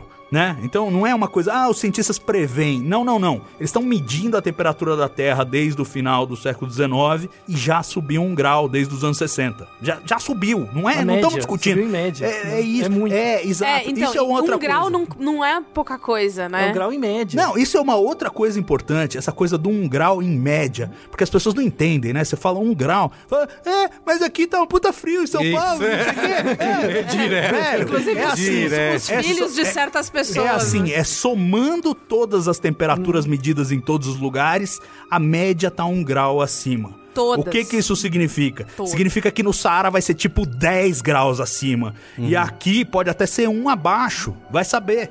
Mas na média vai dar um acima. Por quê? Por uma razão muito simples. Você tem mais gás estufa na atmosfera, gás estufa segura mais energia, você tem mais energia na atmosfera, tem mais energia, não Mais tem calor. mais. É, é matemática, não tem pra onde correr, não tem pra onde fugir. Entendeu? Aí você fala, ah, mas é, um frio que nunca teve aqui. É claro, porque se você esquenta o polo, a massa de ar polar consegue se deslocar mais longe, na direção do Equador. Aí você tem massa de ar que nunca chegava aqui, chegando, Chegando, aqui. sim. Aí você tem eventos extremos, de temperatura extrema, que não era comum. Ah, Entendeu? você viu, teve- acho que no Alasca, semana retrasada, né? Bateu 30 graus, não foi? Não... É, exato. A gente viu, a gente viu na França, deu, deu 45. Isso, gente né? morrendo. É o tá mais frio aqui do que no Alasca, né? Isso. Então, então aí quando. Então, e é quando- verdade. É, não, e quando a galera fala assim, é, não, vai subir um grau, dois graus, que eles falam, dois graus é o limite do. Pra não dar merda, né? Pra ficar mais ou menos. Se a gente conseguir segurar o crescimento em dois graus, já foi um, pessoal. Só mais um. Tudo bem, a gente consegue. Se passar de dois graus, você começa a ver um monte de. Por quê? Porque assim, de novo, você pega a, a França, agora tá 45. Mais um grau, será que vai chegar a 50 lá? Quem é que vai aguentar? 50, 55 graus? Isso, não tem nada no mundo que proíba um planeta de ter temperaturas assim. Vai pra Vênus. É, é, lá é 300 480 pra cima. Não, é forno de pizza. Então não, existe nenhuma lei da natureza que diga, não, a Terra vai ser pra sempre essa coisa maravilhosa. Não, não vai, não vai e, e pode não ser. E aí você fala assim, ah, mas a vida vai acabar. Não, a vida é difícil de acabar. Vai acabar só a nossa vida. Sim. Só a gente. As baratas vão continuar. É, as bactérias elas se E adaptam. é elas engraçado já- a gente viver nessa era de negacionistas, né? A gente acabou de falar de todas essas décadas de exploração espacial e de como isso mexeu com o imaginário humano e como a gente se viu fora da casinha e que tudo é muito maior, né? Pai do ponto azul lá do Carl Sagan, Sim. as guerras deixam de ser importantes, aquelas fronteiras que a gente acha que significavam alguma coisa não significam nada. A gente viu isso com os próprios olhos e, e em vez de parece que evoluir nesse sentido, a gente começa a negar essas coisas, né? E começa a não dar import- essa importância, É, né? tem, pro- tem uma, tem uma questão da, da psicologia que chama autocontrole. Hum. As pessoas têm, hoje em dia, por conta da internet, elas têm muita falta de autocontrole. Ah, internet. Hum, Tem que acabar a internet, é não, não isso? tem Tá que acabar a internet. A, a internet não corta, trouxe- corta, o- corta o modem, Mor. Onde não, fica? A, a internet não, tem na- não trouxe nada de novo, ela só catalisou coisas que já existiam. Sim, sim. né? Ela só dá escala. Então, a autocontrole é a capacidade de você aguentar e esperar para ter um ganho maior no futuro, frente a um ganho menor agora. Né? Tá. Então, quando as pessoas procrastinam, por exemplo, em vez de você fazer o trabalho que vai te dar um ganho maior no futuro, você prefere ver vídeo de gato agora. Isso. Porque tá disponível. Eu não é deixei fácil. você falar de mim, Altair. Eu achei isso Porque- abaixo. Sério. Ah, por exemplo, ho- hoje você pode apertar um botão no celular e ter uma pizza em 10 minutos. Nunca Sim. se desperdiçou tanta comida e água na história quanto agora, né? Então, o fato das coisas estarem muito fáceis, muito acessíveis, por isso que eu sou inimigo fidagal do marketing, por exemplo, meu, meu interesse como cientista e pesquisador na ECA é acabar com o marketing, fazer com que ele suma. Mesmo. Eu vou É, conseguir, em 20 anos eu consigo. Vai, Altair. Vai, vai devagar. Vamos ver se a humanidade dura. Sobe até lá. Então, e tem uns dados de realidade que realmente é é uma negação. Então, a, como a, a, a humanidade de 40, 50 anos atrás não era uma negação, vivia no conflito, eu não sei o que eu sou, mas eu sei que eu não sou aquilo, né? Hoje você não tem alguém que é contra você, né? Você cria os seus próprios confli- conflitos internamente. A tecnologia evoluiu muito e a gente tem as coisas, entre aspas, muito fácil. A gente não tem autocontrole suficiente para se planejar para o futuro, né? Então, a- as pessoas não percebem que as crianças que estão nascendo hoje vão passar fome daqui a 40, 50 anos, se o aquecimento global continuar. Você vai ter êxodo, você vai ter guerras locais. Hoje em dia você não precisa ter mais uma guerra mundial. É só você não olhar para as pessoas. Elas eventualmente somem e morrem. Né? É isso que vai acontecer, esses êxodos de clima, todas essas, essas questões de mudança. As pessoas que tiverem dinheiro, elas vão para o norte dos Estados Unidos, para o Canadá, porque ali vai estar quase tropical. Aqui vai sumir, basicamente, né? Vai, a galera vai subindo. Quem não tiver dinheiro simplesmente some né? A população diminui. Então a, a- falta um pouco de senso de realidade desse planejamento, sabe? Então a- es- essa negação, ela existe porque a vida está muito fácil. As pessoas hoje agem como adolescentes. Né? O que, que é? Todo mundo já foi adolescente um dia. A gente era retardado. Eu O falei um monte de cérebro não tá completo e isso, é cientificamente provado. Você amado- seu cérebro amadurece até os 25 anos. Então, eu fiz muito- Alguns nunca Alguns chegam. Depende, em média, depende. 25 anos. Então, o, o- o grande problema é a falta de autocontrole que a tecnologia gerou para as pessoas, né? Aquela Sei. faca de dois legumes. A vida ficou muito mais fácil. E Eu exa- adoro essa piada. É, a vida fica muito mais fácil e por- e exatamente por isso você não se importa com ela. E você acha que sempre vai ser assim. Você acha que sempre que você abrir Sempre a foi torneira... assim, sempre vai ser assim. né? Sempre que você abrir a torneira vai, vai ter sair água. água. A carne vem na bandejinha do Mas, supermercado. mas assim, então isso quer dizer que a gente estava falando aqui do interesse popular, interesse público, né, em, em exploração espacial, né? Então isso quer dizer que além dessa negação e dessa falta de controle aí, a gente também vai ter cada vez mais in- menos interesse nesse tipo de coisa, certo? Assim, porque a gente tá tão autocentrado ali na nossa vidinha digital ali, tá pensando no agora, no individualismo, digamos assim. Não sei, não sei, tem tantas formas de escapismo aí, né? tem saídas, Então, né? assim, é, um escapismo, né? um- uma forma de negação é essa, você refutar qualquer papel humano no futuro do planeta e, de repente, se voltar pra religião, sei lá. Você volta a, um- a uma mentalidade em que a humanidade não tinha a menor importância e não mandava nada. O, que, o que é absolutamente insano pra qualquer pessoa que pega um avião e vê o nível de transformação de solo que a gente faz em qualquer área, qualquer volume que você for observar. Né? Você falar que o ser humano não é capaz de alterar o planeta é uma coisa surreal pra quem viaja de avião. Né? É, não vou nem falar de satélite. Né? É, que, é, é, aí é que entram os dados que realmente nos, nos alimentam. Mas assim, tem outros escapismos. Tem gente que fala, não, nós precisamos ir pra Marte justamente porque estamos estragando a Terra. Isso. É uma ilusão, porque a Terra mais estragada que tiver vai ser melhor do que Marte. Sim. Mas as pessoas alimentam essa ilusão. Isso, é. né? A gente tem que. é, aqui já tá danado, vamos procurar outro. Mas é aquilo, a gente aproxima do que a gente conhece. Ah, lá tem terra, solo vermelho. Ninguém foi lá zoar ainda? Ah, deve dar pra plantar alguma coisa e o tal. Arnold Schwarzenegger Como lá dá que pra o plantar diga. aqui? É, é. ou, ou- ou mais recentemente. Olha a o- plantaçãozinha de o- Arnold Schwarzenegger. O Mark Watney, como é o nome do ator? Eu esqueci o nome do ator que fez Ah, o é o filme. Matt Damon. Matt né? Damon, isso. Isso, é, Perdido é, em é. Marte. É, exatamente. Que plantou umas batatinhas, Isso. fez um cocôzinho lá, plantou umas batatinhas. Foi super bem. fácil. Mas é, a gente então. vai aproximando com o que a gente conhece. É tipo isso. Nada tá acontecendo enquanto minha vida é fácil. Ah, não, eu só pedi uma pizza, ela chegou em 10 minutos. Eu não tenho consciência de que eu tô desperdiçando comida. Que as pessoas, que eu, tô perdendo conexão com o céu, com da onde vem sua comida, de onde vem sua água. Se essa sua água significa que outra pessoa não tem água, né? Não, ou É, que você tá gastando demais, ou que as cidades estão crescendo, não tem uma gestão dos recursos e tal, né? A gente perde. Se a gente tem, o que a gente conhece é: a gente tem, eu tô vivo, tá de boa, tá todo mundo bem. É. É nóis. É, é bem aquela, aquele fenômeno psicológico de quando tem um caso nos Estados Unidos, nos, nos anos 30, em que tinha um restaurante grande, tinha um monte de gente comendo, e teve um incêndio no prédio. Foi em Chicago, teve um incêndio no prédio, e começou a pegar fogo Quando? mesmo no prédio. Quando nos isso? anos 30. Ah, tá. né, teve um incêndio no prédio e o, o, o térreo, assim, era um restaurante bem grande. E aí começou a pegar fogo, saiu uma fumaça, as pessoas não saíram do restaurante porque elas estavam esperando pra pagar, né? E como ninguém saía, todo mundo ficava. Morreram 40 pessoas. Caramba. Porque simplesmente a porta não estava trancada, elas simplesmente não saíram. Então esse efeito manada, né? Parece que tá tudo bem, não é? A água tá vindo, as coisas estão vindo, então gera uma apatia mesmo, né? Essa falta de autocontrole, do imediatismo do consumo. Então a gente só vai se, me- se mexer pra alguma coisa se tiver. ah, Quando a água bater na bunda. Literalmente. Isso. Quando, Quando, quando a você falta ti- de água bateu É, é, não, eu acho assim, eu acho até que falta de água é uma coisa que tecnologicamente é. Porque vamos combinar, são três quartos do planeta cobertos por água, né? É só você tirar o sal, não é, não é uma coisa complicadíssima, né? Mas a gente tem outros problemas, na- quando você fala de mudança climática, é assim, onde o cara planta café hoje, daqui 10 anos não serve vai, pra sim. plantar café. E não é só o cara ir mudar pra outro lugar, não é trivial. Ah, não, Acabou, ano né? que vem eu vou pra lá e pronto, e planto lá.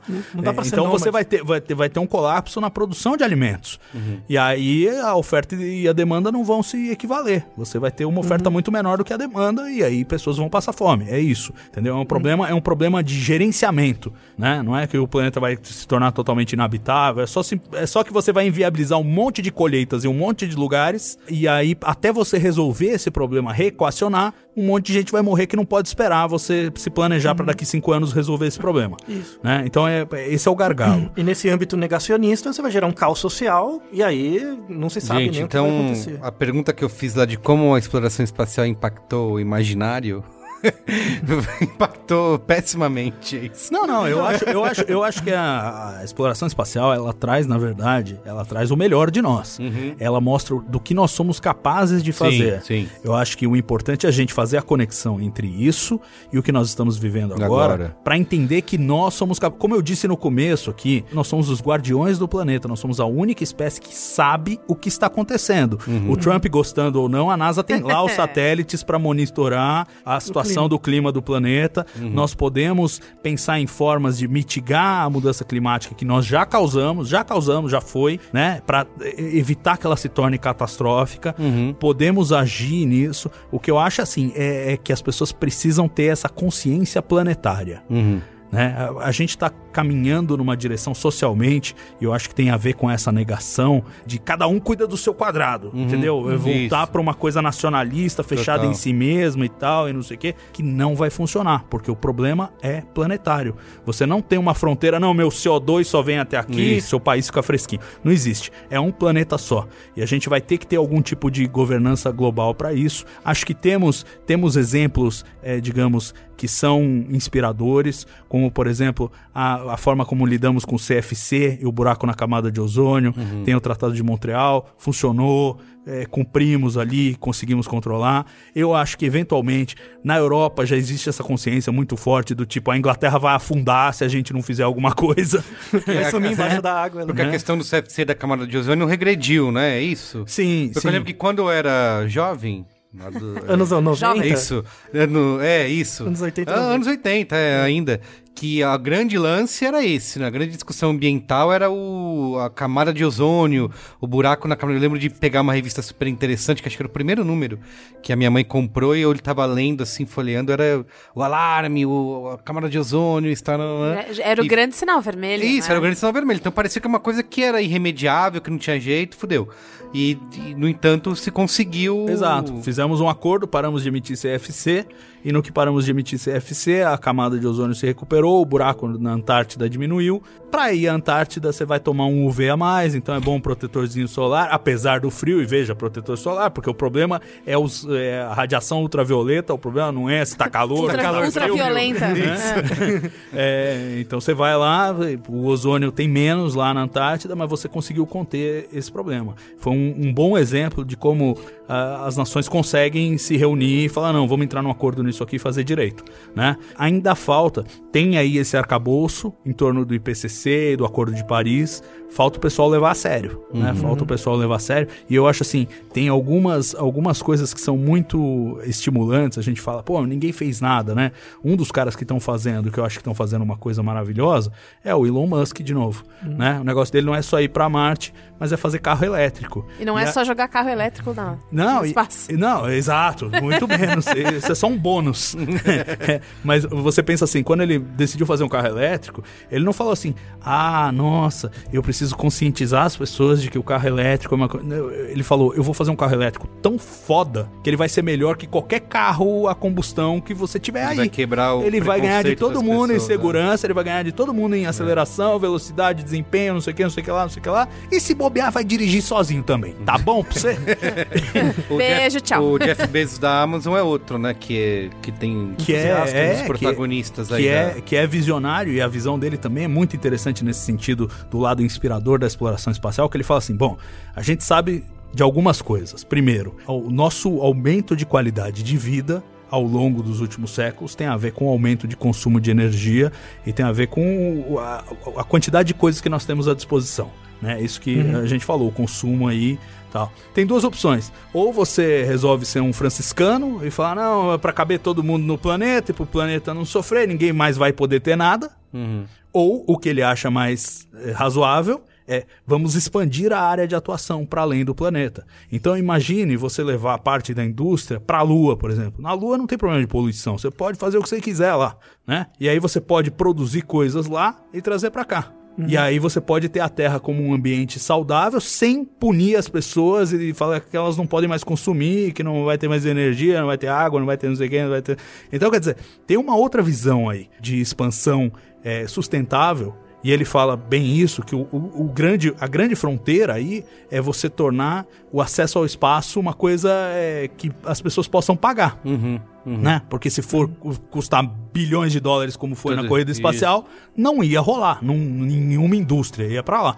Mas se você construir, ele mesmo cita o próprio caso da Amazon, né? que ele fala, eu fiz a Amazon, a infraestrutura estava toda pronta, já tinha correio, já tinha é, empresa transportadora, eu só tive que inventar um negócio, mas a infraestrutura estava pronta.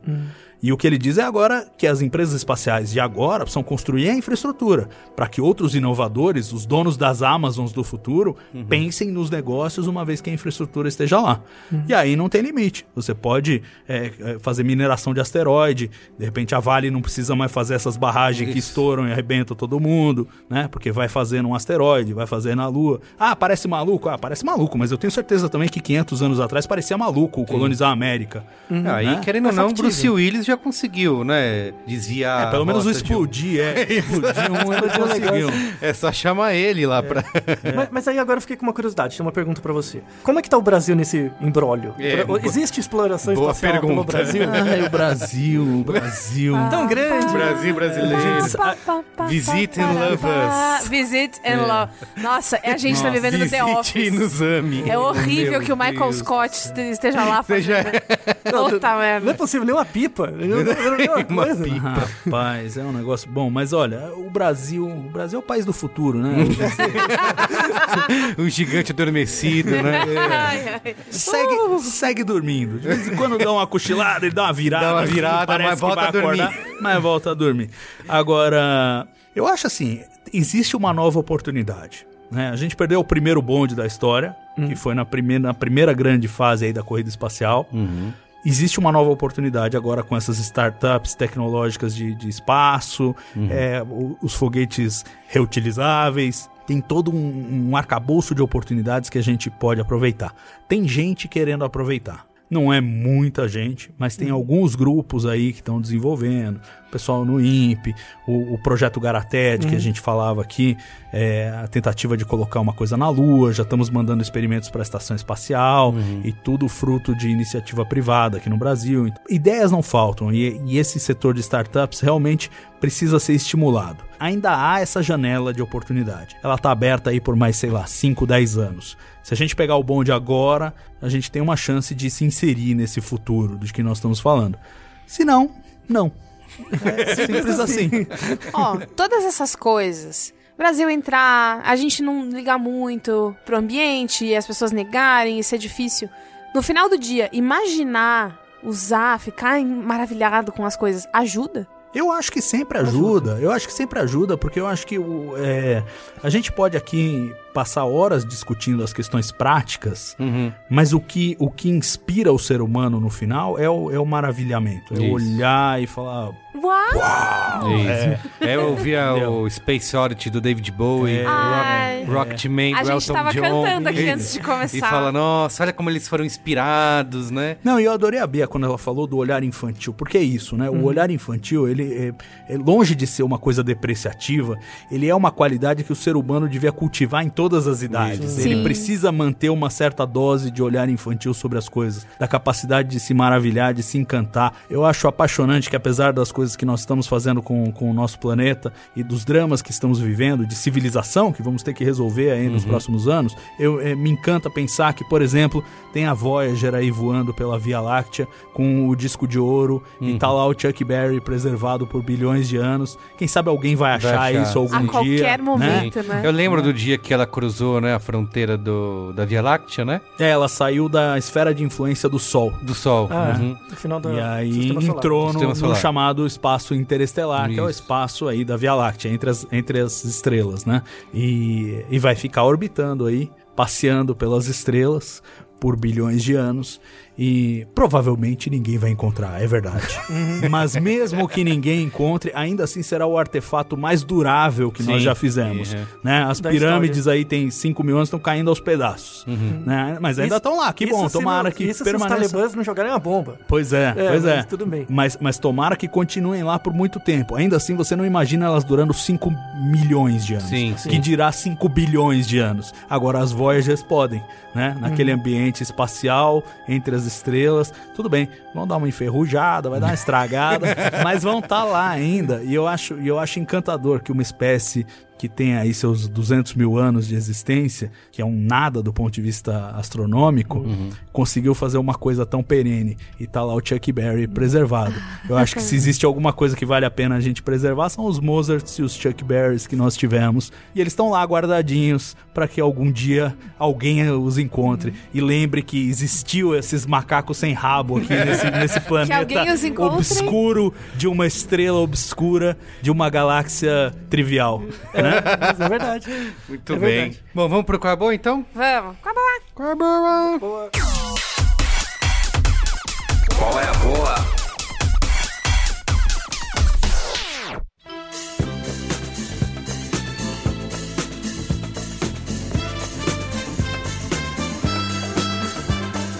Vamos lá, quem quer começar? Você tá em Bia? Bom, eu tenho dois. Um foi. Eu reassisti. Eu já assisti esse negócio só 300 milhões de vezes, né? Mas hoje eu reassisti porque. é, existe. A gente falou algumas vezes aqui do Pálido Ponto Azul. Pálido Ponto Azul é um livro do Carl Sagan. Essa coisa, Pálido Ponto Azul, é uma foto tirada da Terra em 14 de fevereiro de 1990 pela Voyager 1, que é uma sonda. Então, mandaram, né, virar o visor Vira pra terrinha para aí. direção da Terra e se vê a coisa mais insignificante de todas. é um nada, é um pálido ponto azul, pale blue dot. E aí é, existe um trecho, é um livro, né? Virou um livro com esse mesmo título e existe um trecho desse livro que virou um vídeo que bastante gente é, é, fala sobre ele. No Brasil, a versão que eu vi que eu gosto muito é a- o Guilherme Briggs Que fez uma narração. ele fez né? uma narração Ah, é. muito bonita. Pale Blue Dot virou também uma, uma animaçãozinha e tal, com a voz do Carl Sagan. Mas essa versão do, do Briggs é legal. É, é legal ouvir em português. Eu gosto muito porque me faz me sentir pequenininha. E, e por mais esquisito que possa parecer, é muito bom se sentir pequenininho. É, é. Te faz... Não, te dá uma perspectiva das coisas, né? Das coisas assim, de todas as coisas. É, eu acho que mostra como o Carl Sagan era um comunicador, né? Nato, Muito assim, de bom. conseguir Todos- traduzir é. esse tipo de, de mensagem, né? E você conseguir ouvir um negócio desse, né? E se relacionar dessa forma. É, então, porque eu não sou cientista, amo todas essas coisas, mas quando você ouve isso, você se relaciona. Não só porque espaço é legal e porque essas coisas de espaço é legal e porque você gosta de Star Wars, né? mas também porque é o que a gente Ou é. Star Trek. Ou Star, Trek, né, obrigado, obrigado pela deferência. Isso, isso, isso, isso, isso, isso, isso.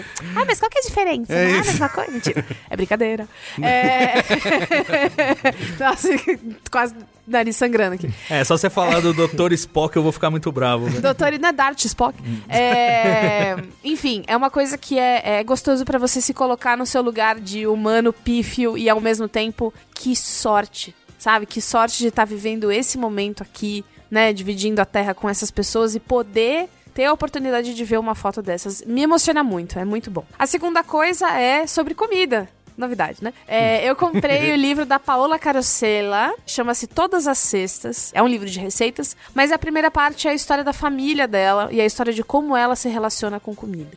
A história da minha família é um pouco parecida com a da dela, eu acho que de toda a família é meio parecida, porque sempre tem um lado da família que é mais turrão, outro lado que é um pouco mais carinhoso, tem sempre aquele parente que você tem grandes memórias, aquele parente que você preferia ter esquecido, e, e coisas assim. Além de tudo, é uma história muito bonita, ela escreve muito bem.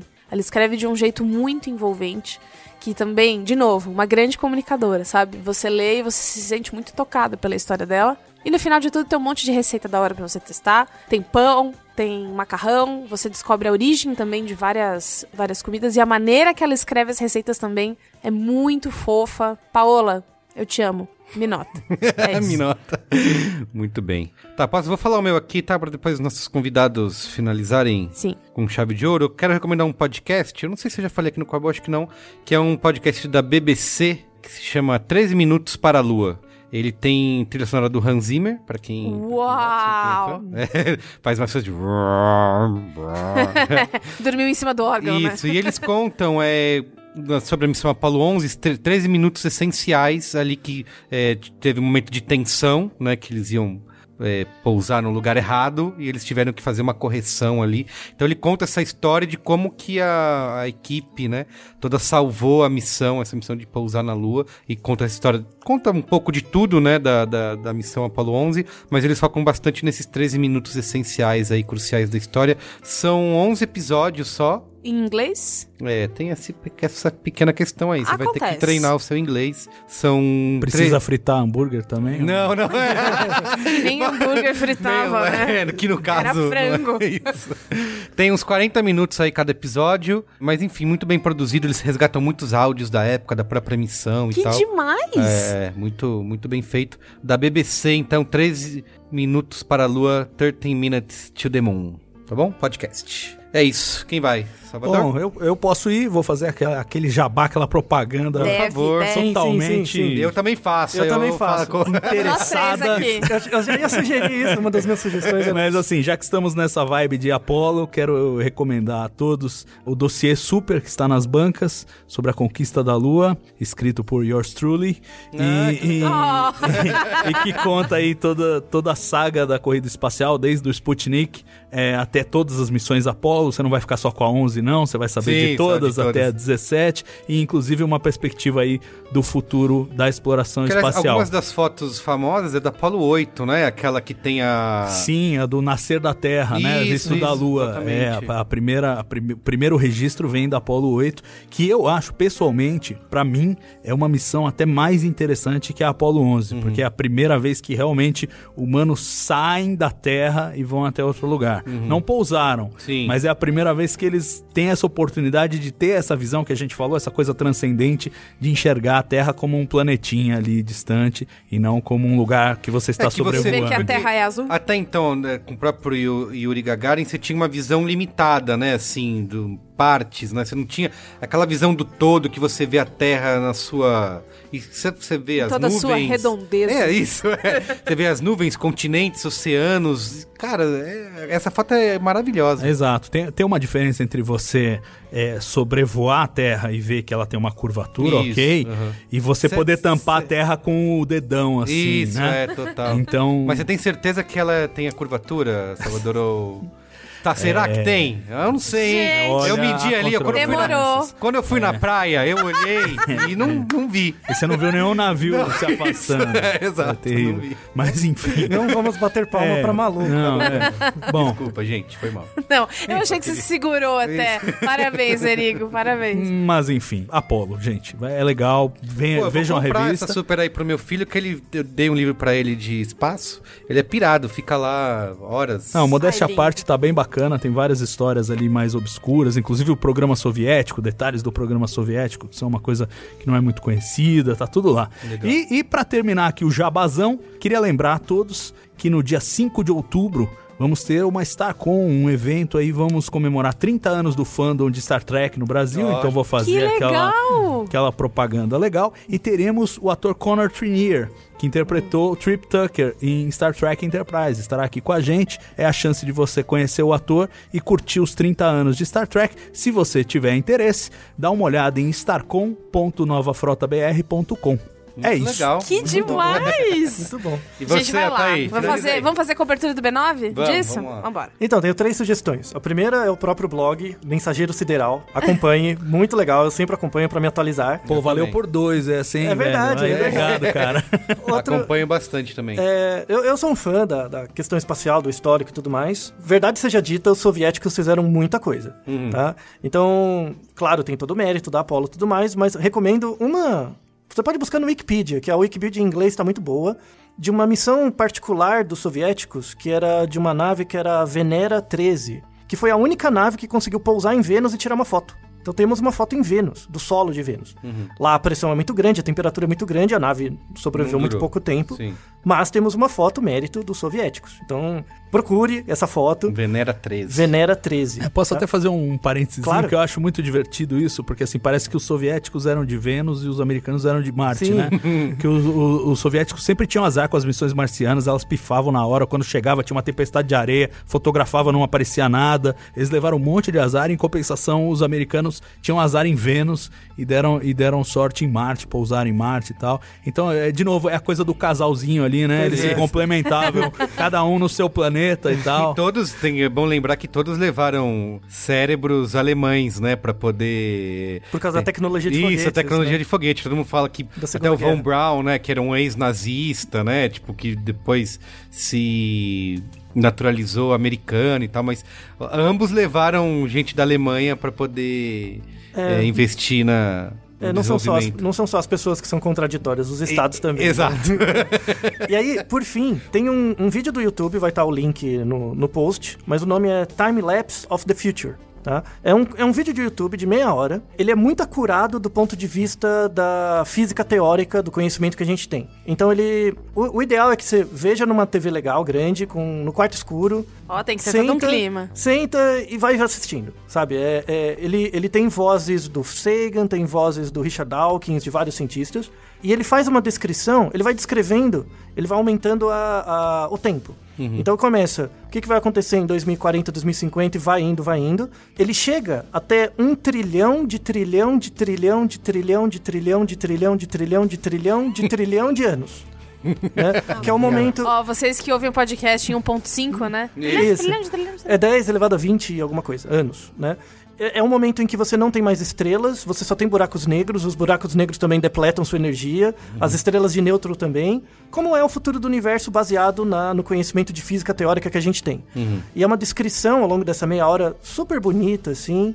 É, é uma viagem para a sua pequena pequenez interna. Então eu recomendo, assim, se você Time Lapse hora- of the Future. Time Lapse of the Ah, Future. quero salvar aqui já. É, É, eu também. Vou mandar o link, aí Muito vai estar no post. Veja e dá uma relaxada. E, Eu se- não, Se você dá uma tiver- relaxada com a... É, mas se você tiver Uma vontade de chorar... relaxada e se considere a coisa mais insignificante que já Mas, habitou gente, este eu acho esse sentimento fascinante. Sim, e muita gente tem vontade de chorar, por exemplo, quando vê esse vídeo. Me dá também. Mas, mas não pela questão da insignificância, mas sim porque é bonito. Escrevi Time, o YouTube já sugeriu. Time Lapse of the Future. É sensacional, Olha, veja esse que ver. vídeo, é a viagem de ácido que você precisa ensinar. A Journey to the End of Time, é isso? Exato. Em 4K, né? em 4K, veja em boa resolução. Muito bem. Genial. Muito bem. Muito bem. Gente, valeu, foi incrível. Eu que Muito agradeço. obrigado, viu? Muito obrigado, Salvador. obrigada. Obrigado, prazer Altair. foi meu. Valeu, Bia. É, sempre. Beijo. Até mais. Falou.